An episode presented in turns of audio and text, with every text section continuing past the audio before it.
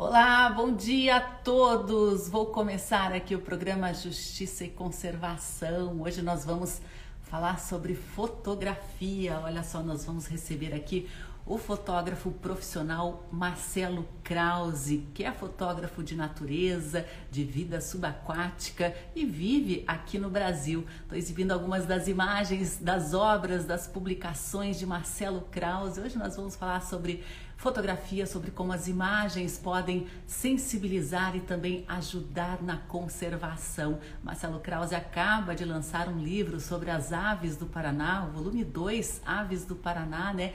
que conta um pouquinho aí da história dessas espécies e tem outras publicações já lançadas que mostram paisagens incríveis, né?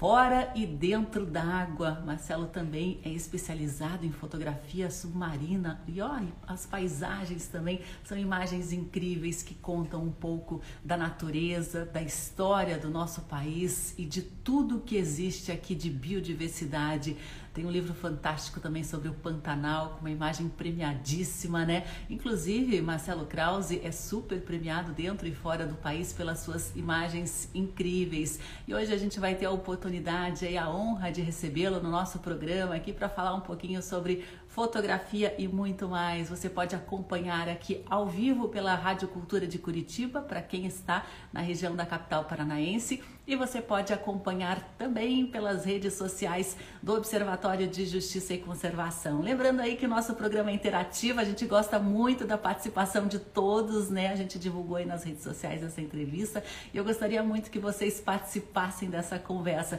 Olha só, já estou com uma pilha de livro aqui para a gente também trocar uma ideia a respeito das publicações de Marcelo Krause. Acabou de aparecer isso aí, né? lançado em 2021, volume 2, Aves do Paraná. Pessoal, sejam todos muito bem-vindos, né? Eu vou retirar aqui as imagens para eu conseguir incluir já o Marcelo Krause.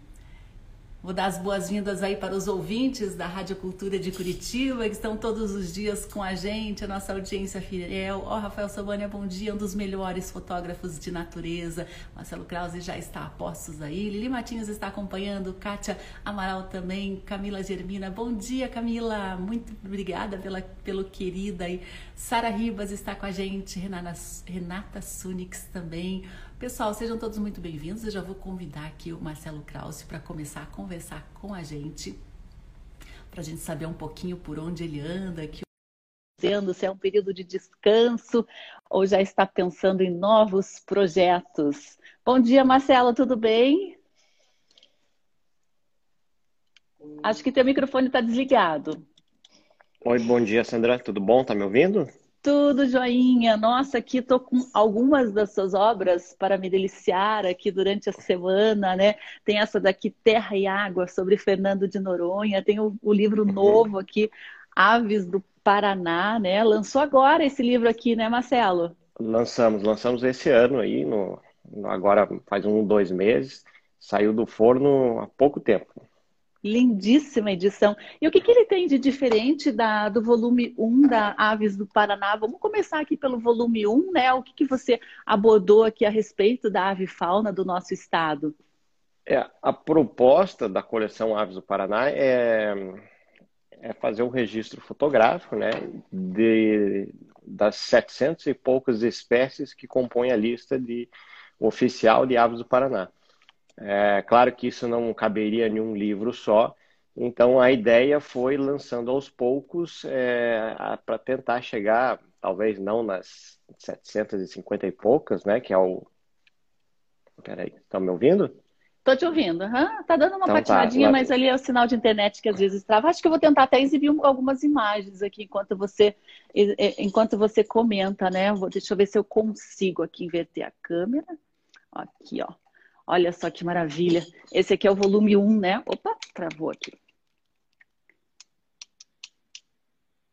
Tá me ouvindo, Marcelo? Travou ali, né? Olha que beleza essa edição, né?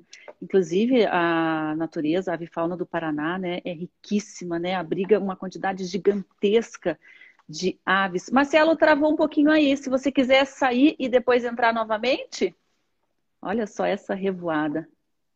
Muito legal. Acho que está um pouquinho de instabilidade ali o sinal do Marcelo. coisa mais linda este livro. Inclusive, a gente vai dar a dica também para o pessoal que gostaria de adquirir, né? Deixa eu ver se eu consigo adicionar de novo Marcelo aqui. A gente depende um pouquinho do sinal de internet, então às vezes é um pouquinho normal, infelizmente. Oi, Marcelo, a gente Oi, tá, depende um tá pouquinho do sinal é. é. de internet, né? Acaba às vezes depend... ficando. Eu vou até pedir mil perdões aqui, porque pela imagem do Instagram eu acabo cortando as suas fotos, viu? Não, e os textos, é, os textos quem que fez dessa da, da Aves do Paraná? O texto foi o Fernando Straub, que é um, um biólogo especializado em ornitologia, né? Um biólogo e ornitólogo. É, escreve muito bem. Então, no, no, primeiro volume, ele falou sobre é, toda a geografia do Paraná, como se fosse um, um pássaro voando. Então, ele vai descrevendo o estado é, de oeste para leste. E no segundo volume, ele fala sobre a história da ornitologia no Paraná. É, uhum. Então a ideia é fazer ao menos três volumes para tentar chegar em um número, muito próximo aí do total de espécies listadas no Paraná, que são 700 e poucas aves atualmente. E Marcelo, como que é essa expedição para uma obra desse porte, com essa profundidade e com essa qualidade também, né? Vocês passaram aí praticamente pelo estado inteiro.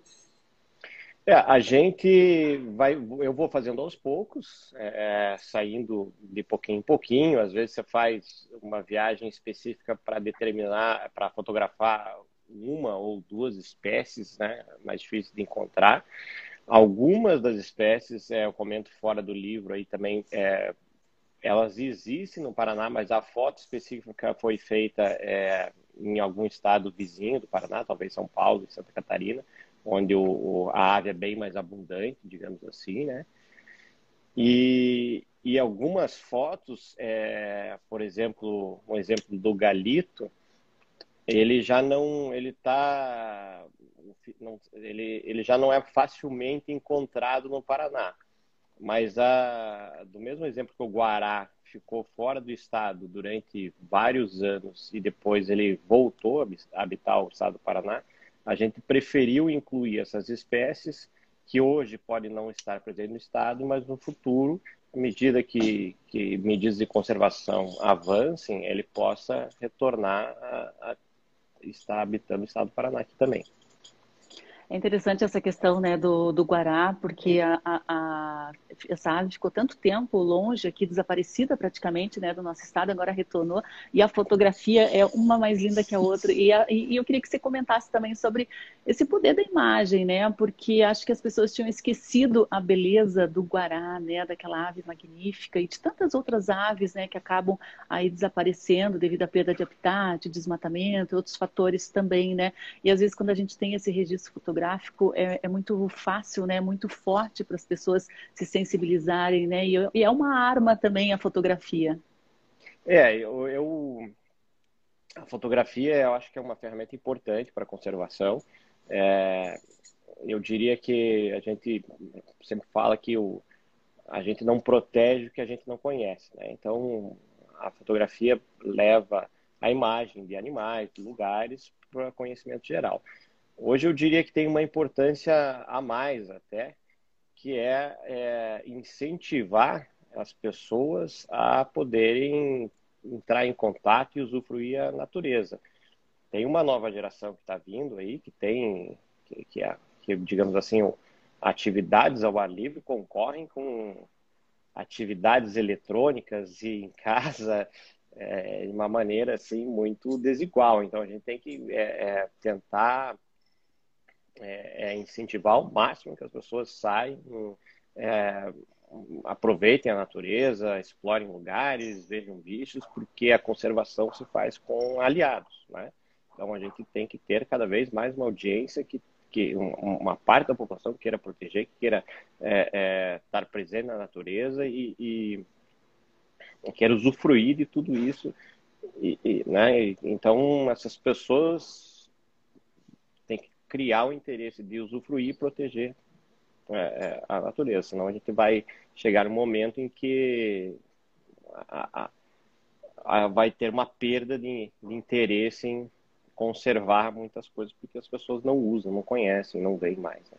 estão desconectadas, né? A gente Estão percebe claramente exatamente. quando é, nossas lideranças e, e, às vezes até empresários, donos de terra se desconectam né, com o valor daquela natureza e isso acaba gerando uma destruição em larga escala, uma destruição muito rápida, né? Se as pessoas estivessem todas ainda conectadas à sua essência natural, né? Acho que isso seria feito de uma forma bem mais devagar, bem mais natural, né? A gente percebe uhum. realmente essa necessidade das pessoas se conectarem. E eu acho que assim a gente que trabalha com jornalismo, a gente que trabalha com ativismo ambiental, a gente percebe como é forte uma imagem, né? A gente teve o exemplo agora da, de umas araucárias que foram cortadas, né? A gente mostrou os vídeos, como houve uma reação imediata, as pessoas se chocando, se revoltando, né? Se sensibilizando com aquela cena. Isso ocorre muito no teu trabalho, né? Você mostra a beleza das coisas, a beleza dos animais, das paisagens, né? É uma forma também de sensibilizar, né, Marcelo? É, exatamente. É uma, uma forma de sensibilizar e, e, e criar um, um interesse para aquela espécie ou para aquele lugar, é, para que as pessoas realmente tenham a vontade de, de, de proteger, né? Então, de, de saber que aquilo faz parte do, do mundo delas. E, e, quanto mais pessoas tiverem esse interesse, mais forte é o poder de mobilização de, de, de políticos, empresários, enfim, de todo mundo. E Marcelo, como que você começou? Eu vi ali que algumas das suas publicações mais uh, antigas são do mundo subaquático, né? São embaixo d'água. Como que foi aí a tua origem, teu contato com a fotografia? O que, que te levou a seguir esse, essa trajetória? Isso, eu comecei muito jovem, acho que com 12 anos de idade eu já tinha uma máquina fotográfica e uma máquina fotográfica subaquática, né? Então, uma bem simples, assim, fazer umas fotos ruins, mas era o que eu tinha e acabei juntando aí duas paixões que eu tinha na adolescência, que era a fotografia e o mergulho. E durante muito tempo eu me dediquei muito à fotografia subaquática e, e comecei profissionalmente e, e ficar mais conhecido, desenvolver mais na fotografia subaquática. Então, durante aí o início dos anos 90, é, fiz várias matérias para revistas nacionais aqui de mergulho, e, e depois, quando a gente começou, quando eu comecei a, a, ter a ideia de fazer o primeiro livro, que foi o Fernando Noronha Terra e Água, que envolvia tanto a fotografia subaquática como a fotografia fora d'água, que eu comecei a me envolver mais também com fotografia de paisagem, fotografia de animais e, e, e mudar também um pouco, mudar não, acrescentar além da fotografia subaquática o foco em fotografia de natureza fora d'água, digamos. E você lançou, inclusive, um livro específico a respeito do, do Pantanal, né? Teve uma foto premiadíssima aqui, um livro até com uma textura diferente, né, Marcelo? É, Pantanal, para quem gosta de fotografia subaquática, né? É, são paisagens submersas riquíssimas, né? Acho que a variedade de peixes que existem nos rios do, da planície do Pantanal, né, Marcelo? Como é que foi aí essa jornada no Pantanal brasileiro? Foi muito boa fazer essa jornada, muito bacana, foi sensacional. É, depois do livro de Fernando Noronha, a ideia foi continuar nessa série de livros, né, Terra e Água, que, a gente, que eu chamo, onde tem tanto fotografias fora d'água quanto embaixo d'água. Então, eu exploro a, as belezas naturais fora d'água e embaixo d'água. No Pantanal é um desafio, né, porque às vezes a água não é tão limpa, é, mas é, a gente conseguiu fotografar várias espécies, vários lugares. muitos lugares não tinha operação nenhuma, né? Então, de mergulho, você tinha que ir lá levar todo o equipamento, às vezes de avião, às vezes de trator, enfim. É, barquinho, nunca ninguém tinha mergulhado, então não sabia onde é que mergulhava, não mergulhava. E, e retratei um pouco, né, da, dessa fauna e flora subaquática do Pantanal. Os e aquela foto também... do e qual é a história daquela foto do jacaré? Vê se eu consigo até achar ela aqui no livro ou na, na internet, que ganhou prêmio, inclusive, né? O jacaré ah. parecia que ia te engolir ali na foto, Marcela. E a foto do jacaré, ela ganhou um prêmio da Wildlife Photography of the Year, né, que a BBC organiza anualmente. Acho que foi em 2010, se eu não me engano. E, e eu estava tentando fotografar, é exatamente essa eu estava tentando fotografar piranhas e a gente pegou um um resto de, de sebo que os pantaneiros chamam, então uma gordura de boi, assim, para fazer aquele com que as piranhas viessem em cima. Então, essa, essa movimentação de piranhas na água fez com que os jacarés viessem é, próximos tentar comer as piranhas e os outros peixes que estavam se alimentando ali. E, e claro, ele não, não, não, não tinha medo, e, e, quando eu vi, tinha dois ou três jacarés em volta, e eu é, me aproximei bastante aí para fazer as fotos. A água estava um pouco um pouco turva aí, mas foi, foi bem bacana. Nossa, ficou sensacional essa foto, é. né? Pegou cada detalhe e, e você passou é. um pouco de medo ali, mas ela foi tranquila, o jacaré se comportou. Não, ele, ele tentou morder a câmera várias vezes, ainda bem que era uma câmera grande, estava na minha frente. É, eu não tinha experiência nenhuma com mergulho em jacaré. É, quando tinha uns dois ou três, eu acabava manejando a situação ali, mas depois veio cinco ou seis, eu falei, ih, não, tá na hora de voltar pro barco aqui, tinha jacaré por trás, por cima, pelo lado. Eu falei, ah, vai vou levar uma mordida de alguma coisa aqui, vou voltar pro barco. Então, é, mas deu para fazer várias fotos, tá? Foi bem, bem bacana.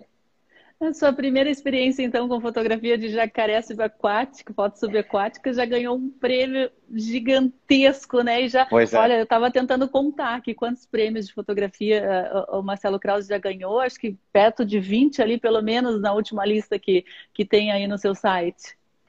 Pois é, foram vários, só no livro do Pantanal teve esse da, da, da BBC, é, teve um outro prêmio de foto da na época, o, o Avistar organizava um, um, concurso bem legal de fotografia de aves. Ele acabou também ganhando uma foto que está aí do Jassanã, ganhou um prêmio. É, uma outra foto é, ganhou um prêmio da Academia de Ciências da Califórnia, também organiza um, um concurso que se chama Big Picture, né? também está tá no livro do Pantanal. E teve mais uma, mas acho que as principais foram essas fotografias do livro que foram premiadas. Aí eu tive fotografia premiadas também é, é, de outros livros e, e, fotos que não foram que não fizeram parte de livros, mas teve da a SOS Mata Atlântica, também foi um ano que eu ganhei foto. As, as revistas de mergulho também eu, é, fizeram premiações, prêmios de foto nas revistas de mergulhos. É, a CEMAS, que é uma que é uma entidade francesa, que é uma organização mundial também de, de certificadores de mergulho, também ganhou um prêmio que ela deu lá na França, no Festival da Imagem de Antibes, também tradicional, há muitos, muitos, muitos anos. Então tiveram vários aí na, na carreira. Isso é bom também, né? Um é reconhecimento. Bom, é bom, claro que é, é um reconhecimento, é bom, faz, traz um pouco mais de marketing, né? Então, claro que, que faz parte aí, digamos. Olha, o Zanata disse que prefere fotografar sem ser subaquática, principalmente jacaré e piranha, né, Zanata? Eu acho que eu também preferiria se eu fosse fotógrafa. A Birgit está dando um alô aqui, falou, nossa, que louco, né? Você fotografar ali os jacarés embaixo d'água. A Beth Moura está dando um bom dia aqui. Beth, bem-vinda. Agora, ó, o Sobânia tá comentando também no Cebuí, né? O que, que você fez na reserva do Cebuí? Tem algum trabalho feito em andamento por lá? Então, no Cebuí, a gente. É, é, eu fiz a foto que ganhou a, a, o concurso da, da Fundação Boticário, da, da SOS Mata Atlântica, né? E, e a gente fez bastante fotos subaquáticas também, um, em um rio de Mata Atlântica, então tinha bastante cascudinhos, peixes pequenos, é, pitu, foi bem interessante. É, também um lugar que eu acho que pouca gente fez foto embaixo d'água lá. Até eu, eu deixei secando a minha roupa de noite, de um dia para o outro, e o dia seguinte, falei, bom, deve ter entrado bicho aqui, né? Bati na roupa e tal. Aqui eu coloquei a, a luva e já levei uma mordida de aranha dentro, que tinha uma aranha dentro da luva. Mas é. E, e o Rafael aí, sempre um, um, grande companheiro né, das aventuras. É, ele especializado em, em aves e, e, guia de natureza aí também. O Rafael foi fez parte aí dos, dos dois livros, é, tirando foto junto com a gente, foi, foi bem bacana. É, quem quiser conhecer aí a natureza do Paraná como ela era na época do descobrimento, né, a reserva ecológica do Cebuí é um bom destino, porque é selva, é rio de água puríssima, né, natureza preservada, a fauna ali completa, né, é muito interessante mesmo é, olha só, o Rafael comenta aqui que era uma aranha armadeira que estava aí na sua roupa, né? É, é, são tantas aventuras, né? Você tem alguma história assim que tenha te marcado no início ou durante a tua jornada como fotógrafo que, que tenha sido algo assim inesquecível que você pensa, nossa, eu não acredito que eu passei por essa experiência e digamos assim sobrevivi? Eu acho que tem várias é, histórias cada uma de um jeito diferente, fazer uma foto de um jeito diferente. É, eu acho que assim de, de, talvez de perigo de sobreviver não. Eu, eu uma vez eu eu fui numa palestra do, do Valdemar Klevitz, né, que também um amigo meu foi o primeiro brasileiro a escalar o Everest. E, e na palestra também perguntaram, Valdemar, já quase perdeu a vida e tal, e ele descreveu uma situação que ele estava atravessando um, um, riozinho com água na cintura, perdeu o equilíbrio, a correnteza levou ele, ele quase se afogou. Aí todo mundo ficou assim, né? Mas Valdemar, você escalou o K2, escalou o Everest e tal, e a situação de perigo é em um riozinho com água na cintura. Aí ele falou, não, é, as minhas escaladas são sempre muito profissionais e, e eu tomo todas as medidas de segurança e tal, e eu não, é, não forço a barra, né? Então eu, eu tenho muito cuidado é, ao exercer essa atividade do montanhismo e eu acho que na parte da fotografia também e do mergulho principalmente é, eu, eu tenho essa mesma linha. Então quando eu mergulho em uma caverna, que é uma atividade aí, digamos assim, com mais risco, é, se aproxima dos animais, essas coisas todas, a gente sempre tem eu faço coisas com cuidado, não forço a barra, não ponho situação, minha pessoa em situações de, de, perigo. Claro que um acidente ou outro a gente pode ter, mas eu acho que o, o principal é a gente fazer as coisas com cuidado, profissionalismo, para evitar é, situações indesejáveis, assim. Mas Exatamente. É, a gente percebe até que nesse momento né, de pandemia as pessoas estão buscando mais é, áreas naturais, parques, unidades de conservação, né? Mas é sempre bom a gente recomendar nunca vá sozinho, né? Sempre procure guias especializados, o, o pessoal local ali para te orientar, né? Qualquer acidente aí numa área remota normalmente não pega sinal de celular, de internet, nada, né? É muito importante você ir sempre bem acompanhado, seja para passear ou seja para trabalhar aí como o Marcelo Kraus. O pessoal está perguntando aqui o que é o Justiça Eco, para quem não conhece ainda, o Observatório de Justiça e Conservação, que está entrando aí na nossa live.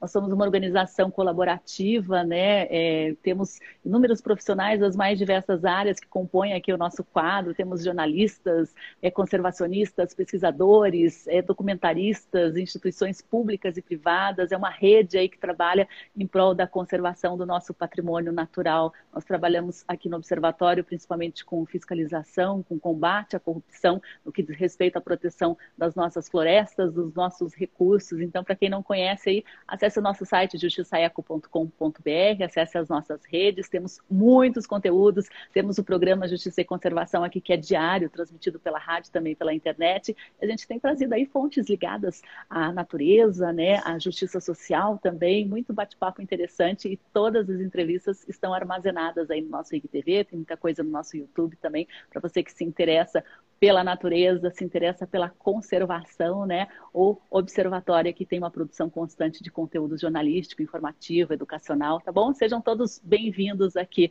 Agora, Marcelo, é, esse lançamento aí do livro Aves do Paraná no meio da pandemia, por um lado, né, teve essa questão que não, não se pôde fazer um lançamento físico, mas por outro lado foi um alento também a gente ter essas imagens, né, a possibilidade de ver essas fotos incríveis das aves do Paraná, né? Eu acho que é o estado com maior riqueza em avifauna, será? Não, eu acho que tem outros estados que pegam biomas diferentes. É, eu não sei qual que é o estado com maior é, é, espécies de avifauna. Realmente não sei. Acho que o Strava poderia responder. É, o Rafael Sobania que está com a gente. É, eu vi aqui que tem aqui quase 770 aves que podem ser encontradas aqui no nosso Isso, estado, né? exatamente. né? Mais de 40% uhum. da riqueza dessa fauna calculada em todo o Brasil. Fiquei impressionada com esses números, né? É, tem, e como que tem... se faz tem países que não têm esse número de aves, né? Então, é, é, é, realmente o Brasil é muito rico na avifauna. E como que você faz aí para selecionar? Você vai já com a lista na cabeça ou na hora de uma publicação como a Aves do Paraná? Ou você vai assim, eu vou o que eu encontrar, o que eu conseguir fotografar e, e depois eu seleciono as melhores fotos? Ou você faz realmente um roteirinho ali junto com, com, com o Fernando Straub? Como que é o processo de criação de uma obra como essa? No caso desse livro, inicialmente, né, que qualquer espécie estava valendo, porque estávamos, não tinha nenhuma registrada. Aí, à medida que a, a gente vai registrando as aves, é, a gente tem que começar a ser mais específico nas viagens. Ainda mais por, por aves aí que não são facilmente avistadas, né? como é o caso do, do da arpia ou do gavião real, que é difícil de ver, uhum. é, gavião penacho, alguns rapinantes aí você só encontra ou se fotografa, fotografa com facilidade se estiver próximo ao ninho. Então, às vezes as pessoas é, comentam, olha, lá tem um ninho de alguma coisa, você faz uma foto. Então, muitas viagens são específicas e outras é, a gente faz com uma região é, é geral de Mata Atlântica, ou de cerrado, ou de, de floresta araucária, alguma coisa assim, para fotografar as espécies de modo geral. É muito interessante, né? Porque existe, claro, uma programação, vocês também não podem ir sem, né, com vento no peito, mas realmente, né, eu acho que vocês, mesmos quando estão nesse tipo de expedição, são surpreendidos, né? Você esperava, assim, encontrar tantas espécies diferentes? Você já era um conhecedor das aves? Como que é a sua relação com esse tipo de animal, com essas espécies, Marcelo? Olha que maravilha então... essa foto. Então, eu, eu adoro fotografar aves, né? É, é, acho que é uma experiência muito gratificante, mas eu confesso que eu tenho dificuldade, às vezes, em lembrar nome e, e lembrar sons aí, como todas as pessoas envolvidas no ramo fazem. Então, a gente às vezes sai com guias, eles escutam alguma coisa cantar longe, já sabe o passarinho que é tal. Eu, mesmo após inúmeras expedições, ainda tenho dificuldade é, por identificar e, e, e, escutar todas, né? Mas é, a fotografia delas realmente é uma paixão minha. Ah, mas a gente vê que esse pessoal que trabalha né, com ornitologia, que pesquisa, o interesse deles desperta desde criança, né? É algo assim Exatamente. assim é sobrenatural, não tem explicação. Então, eles já é, têm um ouvido afinadíssimo, treinado para identificar. É impressionante, eles escutam, diferenciam de longe, né? Tudo que está cantando em volta. Ah, nós humanos, né? Temos é, é um, um pouquinho. É um dom que eu invejo muito, viu? Eu tenho dificuldade. É muito interessante. Olha só, cada. Ó, se vocês tiverem oportunidade, né, de acessarem aí o material fotográfico do Marcelo. Tem muita coisa na internet, mas também tem a disponibilidade da compra dos livros, né? Vocês têm uma editora própria que já faz um, um padrão, né, fotográfico de alta qualidade, alta resolução, né? Essa editora é uma editora especializada na, em fotografia de natureza, Marcelo? Isso, é uma editora que, quando eu fiz o primeiro livro, é, eu acabei fazendo, fundando a editora, porque eu queria é, é, a, o, o processo de se ter um livro é, de qualidade, ele começa desde a captura das imagens, o tratamento das imagens, a conversão é, dessas imagens de, de, um formato de filme, é, da época que era filme, é, para um formato digital, é, o, tra o, o, tratamento, a, diagrama, a diagramação do livro, né, e, e, depois toda a escolha de papel, de cores de impressão, acabamento. Então eu, eu queria ter o controle de todos esses projetos para ter um material, de todos esses passos do, do projeto para ter esse material de qualidade. Então eu acabei fazendo uma editora e sempre buscando nos livros é, um, um diferencial de qualidade. Então o livro do Pantanal, por exemplo, ele tem uma capa é, é um papel que imita como se fosse uma pele de um, de um, de um animal, assim, é um papel importado da Europa. É, o papel do miolo também é um papel italiano. Ele é um uhum. pouquinho mais aveludado, assim. Ele tem um, é, uma textura, um... né? Uma camurça, Exatamente. parece é um, uma pele de um animal mesmo. É, então, o, o, livro de Pernambuco, por exemplo, tem uma quinta cor também, de Fernando Noronha também tem, para trazer o azul né, da água, o azul na, na parte gráfica é, é, às vezes é complicado, precisa acertar bem o azul. É, então, eu tento, na parte gráfica e do produto final do livro, também ter um produto de qualidade que nem as fotos. Né? Isso é muito importante, né? Porque às vezes o melhor fotógrafo do mundo, né? As melhores imagens, mas aí na hora de imprimir, de captar realmente aquela realidade que foi tomada pela máquina ali, às vezes na impressão deixa um pouquinho a desejar. Então tem é. a própria é a editora especializada nisso. Olha, a Birgit Tumler está com a gente aqui, lindíssimo, né? Cada foto, uma mais encantadora, deslumbrante do que a outra. Marcela Zamoner, pesquisadora aí das borboletas e mariposas. O trabalho do Marcelo é lindo, parabéns, né? Muito obrigada, pessoal. Ó, oh, o Sobane atualiza aqui que a maior lista de aves do Brasil deve ser do Amazonas. É, Paraná é tido como rico e por ser o mais bem estudado, né, riquíssimo em quantidade e qualidade de ornitólogos e pesquisadores. É, é, muito interessante, né? E como que a gente faz para adquirir? Diretamente ali na, na, editora, tem feito a entrega para todo o Brasil, imagino, né? Tem, Marcelo, o agora... site da editora é underwater.com.br, tem entrega pelo Brasil, é, compras acima de 100 reais tem frete grátis para o Brasil inteiro. Então, aproveitar lá para comprar o livro. E eu vi, Marcelo, que diversos livros aqui têm patrocínios, né, de instituições financeiras, Caixa, HSBC, tem patrocínios também da Lei de Incentivo à Cultura. Como que está o, o, mercado da fotografia, assim, digamos assim, incentivos também? O pessoal tem valorizado esse ramo? É, eu acabei fazendo alguns livros, né, é, eles foram aprovados pela Lei Rouanet, que é uma lei de incentivo, e e alguns pela lei de incentivo da prefeitura de Curitiba também. Então as pessoas uhum. ganham desconto no, IPTU e, e, patrocinam o livro. É, infelizmente no Brasil a saída desses livros de arte não é tão grande. E se não existir a, a lei de incentivo, é muito difícil fechar a conta de um material de qualidade. Né? Então, é, é, uhum. Acaba ficando aí sendo essencial, digamos, ter o, o, patrocínio de algumas empresas que também têm o desconto no imposto de renda ao patrocinar o livro aprovado pela Lei Rouanet. É, isso é importante a gente frisar, né? A importância de, do setor público e privado também investir na arte, né, que é uma ferramenta de conhecimento, de transformação, né, uma ferramenta política também a arte, as pessoas uhum. conhecendo, né, valorizando esse patrimônio natural, a natureza que existe, com certeza elas vão ser fiscais, né, vão ser atuantes aí na proteção na, desse, desse patrimônio. E realmente, para você fa fazer fabricar um livro nessa qualidade, né? É, se for sem um incentivo, ficaria, acho que pelo menos o dobro do preço do que é cobrado, né? Realmente Exatamente. é muito importante. É, pois a qualidade do papel tem que ser excelente, né? A qualidade uhum. da, da impressão. Tem algum livro preferido aí desses que você publicou? Olha, eu acho que o, preferido realmente ter fotos que tenham ganho prêmios, o, o, o livro do Pantanal, né? Seria meu preferido. O livro do Pantanal também é... existe um prêmio da indústria gráfica é...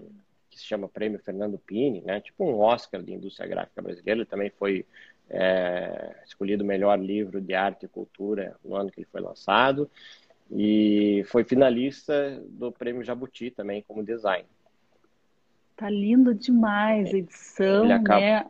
Ele o acabou não ganhando o prêmio Jabuti, mas foi um dos 10 finalistas aí na, na categoria de design. Deixa então, ver se eu consigo. O livro do, do Pantanal foi o mais premiado, tanto em termos de foto como em termos de produto. É... E mesmo ali no Pantanal, a gente percebe, né, a sua identificação com a ave fauna muito forte, né? Ah, Olha sim. só grande parte da, das espécies do Pantanal também são aves, né? Então, é, é muito, muito interessante. E corre em grande quantidade. Não se eh, iluda com esta carinha fofa desta coruja, ela é uma assassina cruel. é verdade. É, é, é, interessante, né, que, que aqui o livro traz também o um pouco do comportamento, né, de algumas espécies, inclusive, que não havia um registro, né, uma observação mais aprofundada a respeito do comportamento dessas espécies na natureza. Isso é, é muita pesquisa envolvida também para uma obra. É, exatamente. É muita pesquisa. No, por exemplo, no livro Aves do Paraná, o primeiro, tem a foto do falcão peregrino. O falcão peregrino é um, uma ave que né, é um animal mais veloz do mundo, chega a, a mais de 300 km por hora quando está em voo de mergulho. Ele se reproduz no, no Canadá, na América do Norte, e passa o verão é, americano aqui na América do Sul. Então ele migra desde os Estados Unidos, do Canadá, até aqui a América do Sul.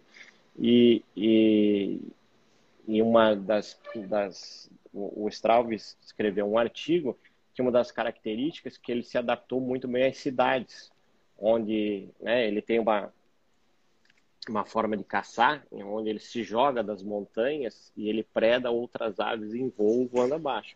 Como no Brasil não tem montanhas muito altas, ele se adaptou em prédios. E como tem fartura de aves, pombas, comida na, na, nas cidades, ele acabou se jogando dos prédios e para predar as aves voando no meio das cidades. Foi uma característica do falcão peregrino aqui no Brasil. E eu fiz uma foto com uma câmera remota, né, dele pousado em cima do prédio, tal. É, aqui em Curitiba também foi foi muito bacana, uma foto que, que aí ficou ficou bem famosa na época também. Ai, acho que eu tenho, achei aqui a foto. Deixa eu ver se eu consigo exibir aqui, sem colocar minha carona na. É exatamente essa foto. Então, Olha só. Falcão Peregrino no amanhecer aí da cidade. É, tem até um ligeirinho também em cima de Curitiba lá no fundo, né? É, o Expresso.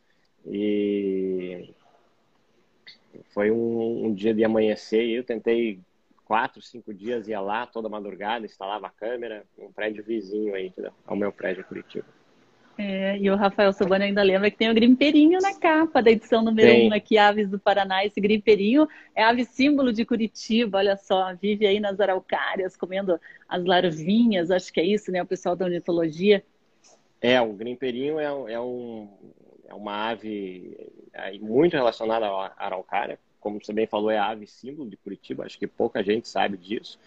É, algumas pessoas dizem que ele não chega nem pousar em outra árvore a não ser a araucária, de tão é, relacionado com a araucária que ele está. Então, ele se alimenta na araucária, faz ninho na araucária, é, passa a vida dele né, nas araucárias. Você vê a importância aí de manter a floresta araucárias também durante né, toda essa história. Aí inclusive as araucárias urbanas, né? Porque a gente viu esse corte lastimável de cerca de 100 araucárias na semana passada em Almirante Tamandaré, era uma região urbanizada, né? E mas mesmo uhum. assim, cada árvore que se derruba, né? Quantas vidas que não dependem dessa árvore, não dependem dessa espécie, né? É muito triste as pessoas às vezes esquecerem, né, que outras outros animais, né, de diversos tamanhos dependem de arbustos, de árvores, né? Tem que ser muito bem avaliado quando existe um corte aqui. Olha, o Rodrigo Bulic está com a gente aqui, show de bola. Sandra Bulic, que bom que nos encontrou aqui, seja sempre bem-vindo. Temos programações diárias. Olha, Letícia Krause comenta que o livro do Pantanal é meu favorito. E eu te entendo, porque ele está simplesmente deslumbrante, esse livro. Olha aqui, o Sobania também tem, fez algumas outras participações a respeito do grimpeirinho, né? Eliane, que maravilha. Obrigada, Eliane coevolução com a araucária, é a definição aí do grimpeirinho. Inclusive, né, tem outras espécies paranaenses que são muito valorizadas. A gente tem aqui esse nosso xodozinho, né, que é o papagaio da cara roxa, que estão estampando o volume 2, né? Essa história, é, digamos assim, pode parecer clichê, mas é uma história de superação do papagaio da cara roxa aqui no nosso estado. É, exatamente. Então, o papagaio da cara roxa é uma ave endêmica do Brasil então, toda a população do papagaio da cara roxa está entre o Paraná e São Paulo. Eu diria que as pessoas estimam que até 70% ou 60% da população inteira está no estado do Paraná. Então, uma ave muito importante para a conservação. E são aves que é, eles, eles acham um par e, e, se acasalam aí com o mesmo par durante a vida inteira e, e eles nidificam sempre no mesmo lugar. Então, se o, o, o ninho deles, o local onde eles fizeram o ninho, for destruído, eles não se reproduzem mais é, naquele local. Então, daí a importância também da conservação e preservação de florestas aí para reprodução do papagaio da cara roxa. Eles têm um, um dormitório aqui na, na Bahia de Paranaguá, chama Ilha da Pinheira, e aonde eu tirei essa foto é sensacional, que no final do dia eles vêm em grande quantidade dormir na ilha e no início do dia seguinte eles saem também bem cedo para se alimentar. É, é, eu tive a oportunidade já de ver essa revoada do papagaio da cara roxa aqui no litoral. É algo assim é, é deslumbrante de chorar, né? Fim de tarde, todos os casais, né? São monogâmicos, os papagaios Exatamente. da cara roxa, eles chegam em casais, né? Alguns solteiros ali ainda jovens, outros já viúvos, né? Mas é a coisa mais linda, eles fazem uma algazarra na ilha, né? E se, se, aos poucos vão se aquietando para dormir. É uma experiência fantástica. Se você tem a oportunidade, faça, né? É um passeio muito uhum. simples, vai de É um passeio ali, muito bacana também. Com o guia, né? No horário certo, é garantido que você vai ver, porque é o local, o dormitório dessa espécie aqui no nosso estado, né? uma espécie que já esteve extremamente ameaçada é, de desaparecimento, né? Houve um esforço coletivo de instituições, de pesquisadores, né? É, de instalação de ninhos, né? De controle populacional, de censo, e hoje essa população aí está em uma situação bem mais é, confortável, digamos assim, em termos de população. Olha só esse bichinho aqui, ó, também muito comum aqui na Mata Atlântica Paranaense, né? O, o, tucano do bico preto. Daqui a pouco a gente vai ter novidades, inclusive a respeito das espécies da Mata Atlântica. A gente está preparando, Marcelo, uma campanha para a escolha da ave símbolo de Morretes aqui. Ah, que legal! Tão maravilhosa, preservada. A gente deve lançar aí amanhã ou nos próximos dias essa campanha. E o tucano bico preto está aqui na disputa em outras espécies também, né? Tem o gaturamo, tem o pica-pau de cabeça amarela, né? Tem o suruquá de barriga amarela também. Acho que é isso, né? O, uhum, pessoal isso. da ornitologia não lembro muito bem de cabeça, que então, são espécies lindíssimas. Não são espécies ameaçadas de desaparecimento, mas são espécies que são muito comuns de serem avistadas aqui e não em outros lugares do nosso país. Isso é muito especial, né, Marcelo, quando você vai fotografar, porque são espécies que você não encontra em outro lugar do mundo, né, do outro lugar, do, às vezes até do, do próprio país, né, você tem aquela oportunidade de avistar e de registrar. É verdade. Tem, tem várias espécies, né? São endêmicas do Brasil, algumas só no Paraná. É, tem uma espécie que ocorre aqui na fronteira do, do Paraná e Santa Catarina, que foi descoberta também há pouco tempo, que é a Maria Catarinense. Ainda ela tem é, a sua distribuição muito reduzida ali na fronteira, então de Garuva, um pouquinho aqui no Paraná, e é, um pouquinho pra, mais aí para Santa Catarina. E, e tem várias pessoas, é, observadores de aves do mundo, que vêm, pegam um avião da Europa e vêm aqui só para ver mais essa espécie aí que eles não tinham visto ainda, né? Então é, é muito interessante a hora que você entra nesse mundo da ornitologia, observação de aves, aí a paixão das pessoas para poder curtir essas aves.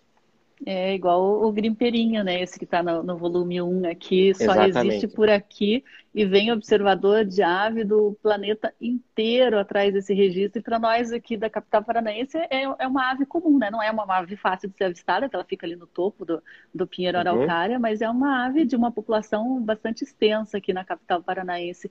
E, e é interessante se despertar do mundo inteiro para observação de aves também, né, Marcelo? A gente percebe que é um setor que movimenta milhões, bilhões, inclusive, que o setor do turismo e de, de é, turismo de... Exatamente, ainda mais Inglaterra Estados Unidos. Eu acho que Inglaterra tem mais de um milhão de observadores de aves ativos, os Estados Unidos também tem né, é um, um, nicho de turismo aí espetacular e o, e o Brasil é, poderia aproveitar até mais um, um, essa, esse nicho de turismo por ser um país muito rico em, em aves, em espécies de aves. É, a gente percebe que é um setor que está em crescimento, né? Já se, se, desenvolveu bastante em países da Europa, nos Estados Unidos também. Aqui no Brasil ainda está engateando, ainda o pessoal está tateando, ver como funciona. São poucos guias, né? O Paraná é uma exceção, que tem muitos pesquisadores uhum. na área, né? Mas outros estados aí são bem desprovidos de guia de observação de aves. É um segmento fantástico, né? Você tem tido a procura, a compra, clientes aí em busca dos seus livros dessa área realmente de interesse por aves? Tenho, tem gente que procura, né? Tem gente que gosta ainda, tem gente que gosta de bastante ter um livro é, natureza. A procura vem diminuindo aí ao longo do tempo, infelizmente, né? Porque, sei lá, eu acho que o pessoal aí já já pouca gente aí tem interesse em ter um livro. Eu acho que um livro de arte, de fotografia é uma coisa bem diferente do que um livro né, mais um, um, material de decoração, você botar em cima da mesa, no consultório, no teu escritório, ter em casa, né, olhar com calma, é, a definição que tem nas imagens do livro, às vezes não tem tanta definição como em uma tela de, de computador tal, mas a, hoje o consumo está mais imediatista, né? principalmente aí gerações mais jovens não apreciam tanto o produto então, ainda tem bastante gente que gosta, mas a procura vem diminuindo aí ao longo do, do tempo. É, a gente percebe, né, que, que as pessoas estão dando mais espaço para as telas, até para a própria leitura, o consumo, né, de informações, mas realmente, como você falou, você tatear, né, se sentir, olhar os nuances, os detalhes de uma fotografia impressa é, é diferente, é diferente do que uma uhum. tela, né? As é. dimensões ali são outras, é verdade, é verdade. Eu gosto muito ainda do, do, do, produto impresso, do livro. Tenho muitos livros em casa, então é uma coisa que eu aprecio muito ainda. Mas eu acho que ao longo do tempo esse interesse vem, vem diminuindo, com certeza. Olha, ó, Miguel Storniolo está com a gente. Os jovens têm que ganhar livros, compre dois e dê de presente. Tinha que ser o marketing, né? Encher esses jovens de livros. Mas os jovens, assim, pelo que eu convivo, eles até gostam, consomem, leem bastante, mas de forma online, né? Ali no tablet, no tablet, no iPad, né? É um outro tipo de relação com a leitura do que as gerações mais antigas tinham. Agora, Marcelo, vamos encerrar aqui falando sobre os planos para o futuro aí, como é que está teu planejamento? Está em fase de descanso, de um ócio criativo ou já está em trabalho? Não, eu estou no atual momento sem projetos de fotografia ainda, né? Claro que o, o, o volume 3 aí sempre que dá, estou saindo para coletar novas imagens de, de aves, mas é, não tenho ainda um projeto específico de livro. É, eu estou com dois filhos aí de três meses, então estou me dedicando um pouco aí nesse final de, de pandemia, mas espero retomar a hora que, que, que, a pandemia passar, a gente poder circular mais livremente aí pelo país tal, retomar com projetos. É, mas vai no teu tempo, Marcelo, que acho que a inspiração claro. ela vem assim quando, quando você menos esperar, né? Acho que vai vir aquele insight aqui de uma nova obra, de uma nova produção, né? Olha, Eliane comenta, quando pequena tinha um jogo tipo dominó de aves e aprendi alguns pássaros. Olha que legal, que lembrança boa, Eliane. Obrigada por compartilhar. Marcelo Krause, muito obrigada também pela sua participação Eu aqui no programa Justiça e Conservação. Foi uma honra conversar contigo, saber um pouquinho mais da sua história, dos seus trabalhos, né? Eu não sei se até se eu esqueci de te perguntar alguma coisa importante que a gente deveria dizer aqui no programa. Se eu esqueci, por favor, me lembre. Não, eu que agradeço, agradeço a todas as pessoas que entraram, participaram aí também. Para mim foi um prazer e sempre estou à disposição aí. No que puder ajudar também, pode contar comigo. Legal, bacana. Eu deixo o convite para o pessoal conhecer um pouquinho mais o trabalho do Observatório de Justiça e Conservação. Né? Estamos na internet, nas redes sociais como arroba justiçaeco e você nos encontra na internet também no site justiçaeco.com.br.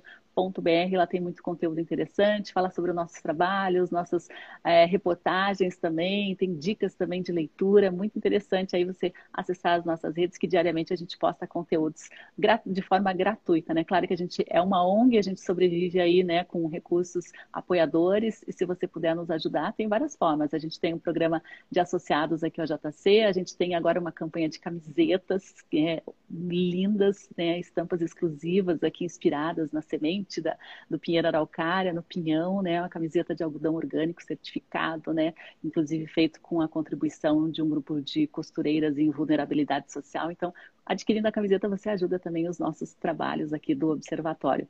Muito obrigada a todos e a gente volta amanhã a partir das 8 horas da manhã. Até lá. Tchau, tchau, Marcelo. Até a próxima. Tchau, tchau. Obrigado. Um abraço a todos.